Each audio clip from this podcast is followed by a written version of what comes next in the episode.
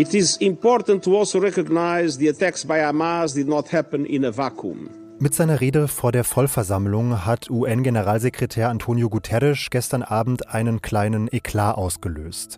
Wir schauen uns seine Aussagen und die Debatte darum nochmal genauer an in diesem Update von Was jetzt am Mittwoch, den 25. Oktober.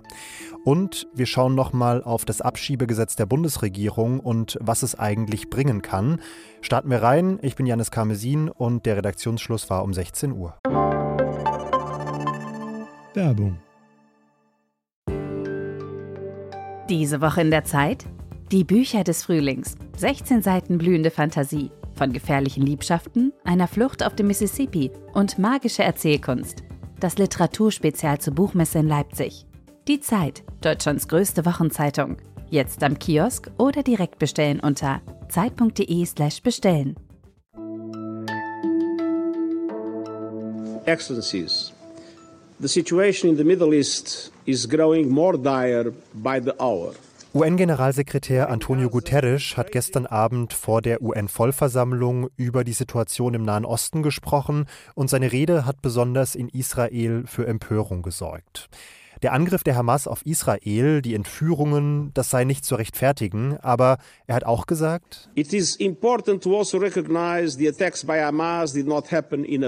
Man müsse anerkennen, dass die Angriffe der Hamas nicht im luftleeren Raum passiert seien. Schließlich litten die Palästinenser seit 56 Jahren, also bis heute, unter erdrückender Besatzung.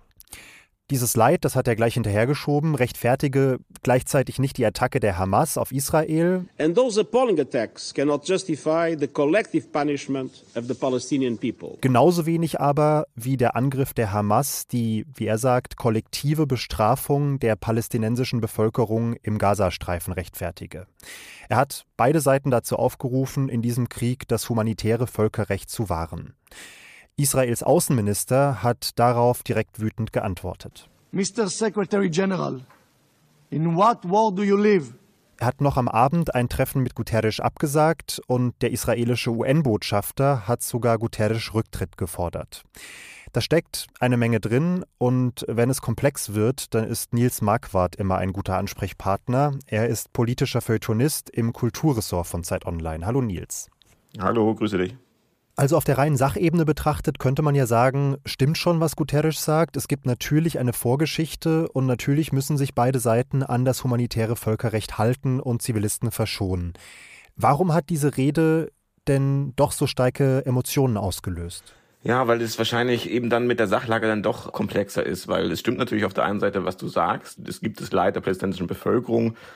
Und interessanterweise sind es beispielsweise ja auch nicht nur linke Aktivisten oder die koloniale Theoretikerinnen, die das jetzt beschreiben würden, sondern es gibt zum Beispiel einen sehr interessanten Dokumentarfilm aus dem Jahr 2012, The Gatekeepers heißt er, wo verschiedene ehemalige Chefs des äh, israelischen Inlandsgeheimdienstes interviewt werden, die ja nun wirklich an der obersten Spitze der Terrorbekämpfung in Israel stehen die auch davon sprechen beispielsweise, dass es dort eine Besatzung gibt, dass es Leid der palästinensischen Bevölkerung gibt und dass man da im Prinzip in so einem Dilemma ist, weil man natürlich durch dieses Leid, was da ist, auch Feindseligkeiten produziert. Kurzum, da zeigt sich schon, wie komplex das ist und warum dann natürlich aber auch solche Emotionen entstehen, weil man natürlich auch auf der israelischen Seite wiederum verstehen kann, dass man sich darüber empört, dass nach so einem bestialischen Massaker, das von der Hamas angerichtet wurde, die Solidarität so schnell schon wieder bröckelt. Insofern speist sich diese Emotionalität sicher auch aus der Komplexität der Lage. Ich wollte jetzt gerade sagen, und gleichzeitig ist es ja verständlich, dass Israel sagt, dieser Angriff war in seiner Art und Weise ein singuläres, ein besonderes Ereignis und das lasse sich nicht einfach durch ein bisschen Kontext relativieren. Auf der einen Seite ist es ähm, richtig und kann ich das auch nachvollziehen. Der ehemalige CIA-Chef David Petraeus hat zum Beispiel kürzlich in einem Podcast gesagt, dieser Terror Attacken vom 7. Oktober waren eigentlich schlimmer als der, waren schlimmer für Israel als der 11. September für die USA, weil hochgerechnet auf die israelische Bevölkerung viel mehr Menschen gestorben sind und im Konkreten die Gewalt auch noch viel bestialischer und geradezu pogromartig war. Insofern ist es natürlich völlig nachvollziehbar, auch noch richtig, sich dagegen zu wenden, dass diese Monstrosität dieser Tat aufgelöst wird in äh, sofortige Kontextualisierung und ein Ja, aber und so weiter und so fort. Also das ist einerseits sehr nachvollziehbar. Auf der anderen Seite ist es natürlich auch nicht falsch zu sagen, dass beispielsweise die Entstehung der Hamas und das Großwerden der Hamas tatsächlich äh, kompliziert ist, weil das beispielsweise auch was mit rechten israelischen Regierungen zu tun hat, die äh, einen gewissen Anteil daran haben. Das relativiert um keinen Deut die wirklich äh, bestialischen Verbrechen Hamas. Aber wenn man analytisch über diesen Konflikt reden will, muss man auch die Komplexität und die Kompliziertheit der Lage auch erkennen, weil sonst kommt man auch da nicht weiter. Und interessanterweise äh, sind es ja beispielsweise gerade die USA, die ja ganz fest an der Seite von Israel stehen, die jetzt momentan auch sehr stark darauf hinweisen und wirklich, dass man aufpassen muss, dass das nicht in so eine Spirale der Gewalt endet. Wenn Israel jetzt zurückschlägt, was wozu es das Recht hat und vielleicht sogar die Pflicht, muss es zivile Opfer möglichst vermeiden. Einerseits eben aus diesen menschenrechtlichen Gebot hinaus, das eben auch äh, Guterres betont hat, zum anderen aber auch, um eine Friedenszukunft vielleicht zu ermöglichen. Okay, sprich, es sollte auch im Eigeninteresse Israels sein, zivile Opfer zu minimieren. Das, das Zurückschlagen und das starke Zurückschlagen, die starke militärische Reaktion ist auch ganz oft dysfunktional gewesen, weil sie am Ende manchmal noch mehr Terror produziert hat. Also so sehr das aus der israelischen Warte nachvollziehbar ist und ähm, völlig legitim ist, dass sie ähm, auf diese schrecklichen Massaker militärisch reagieren, muss man sowohl die menschenrechtlichen Gebote als aber auch die ganz, ich nenne das mal, ähm, funktionalen Argumente im Blick haben, wenn es um die Reaktion geht. Danke, Nils. Danke dir. Nils hat sich übrigens auch ganz gute grundsätzliche Gedanken zur Komplexität des Nahostkonfliktes gemacht. Schauen Sie sich den Text doch gerne an, er ist in den Shownotes verlinkt. Wie erwartet hat das Bundeskabinett heute ein Gesetz verabschiedet, das Abschiebungen von Menschen ohne Aufenthaltsrecht erleichtern soll. Die inhaltlichen Aspekte hat Elise heute in der Frühfolge besprochen. Abschiebungen sollen unter bestimmten Umständen nicht mehr angekündigt werden müssen und Menschen können länger in Abschiebegewahrsam festgehalten werden, damit sie nicht vor der Abschiebung untertauchen. Bundesinnenministerin Nancy Faeser hat dazu heute gesagt, das ist notwendig, damit wir weiterhin unserer humanitären Verantwortung für die Menschen gerecht werden können, die wir vor Krieg und Terror schützen müssen. Diese Aussage impliziert ja, man werde die Zahl der Migrantinnen durch das Gesetz deutlich senken. Aber meine Kollegin Lisa Kaspari aus dem Politikressort sagt, was die Bundesregierung da verspricht, das wird dieses Gesetz nicht leisten können.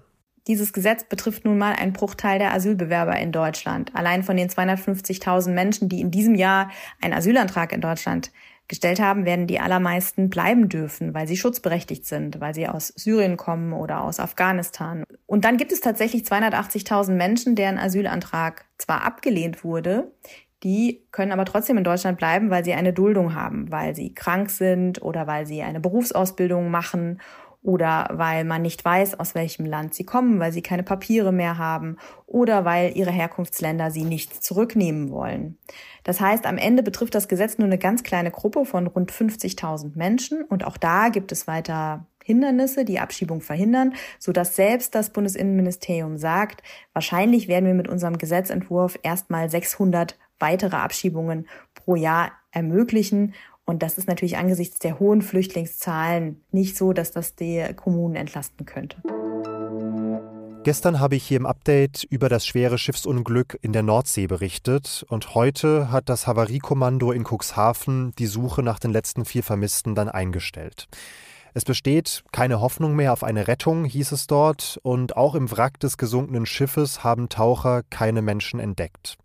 Das bedeutet, dass vermutlich fünf Seeleute bei dem Unfall gestorben sind. Ein Opfer war ja schon gestern tot geborgen worden. Die Bundesstelle für Seeunfalluntersuchung hat jetzt die Ermittlungen zur Unfallursache begonnen. Sie ermittelt wegen fahrlässiger Tötung und Gefährdung des Schiffsverkehrs. Unter anderem wird sie die Verkehrssituation analysieren, denn der Unfall hat sich an einer Stelle ereignet, an der sich zwei wichtige Schifffahrtsrouten treffen. Möglicherweise hat eines der Schiffe die Vorfahrtsregeln missachtet. Was noch? Ich gehöre zwar absolut nicht zu den Menschen, für die die Vereinigten Staaten von Amerika der große Sehnsuchtsort schlechthin sind. Genau genommen kenne ich das Land nur aus dem Fernsehen, aber seit gestern würde ich am liebsten direkt einen Roadtrip da drüben starten. Und zwar seit ich gestern auf das Projekt America's Quietest Routes gestoßen bin. Das Projekt hat auf Basis staatlicher Verkehrsdaten die einsamsten Straßen des Landes gesucht und gefunden und daraus so eine Art Reiseführer im Internet gebastelt. Und wenn Sie gerade Lust haben, sich einfach mal wieder für zehn Minuten fern der Sorgen in der Welt davon zu träumen, diese Website ist auf jeden Fall ein guter Anlaufpunkt. Link steht in den Shownotes. Und die letzten Infos morgen früh Ole Pflüger, Mailadresse wasjetzterzeit.de. Ciao und bis bald.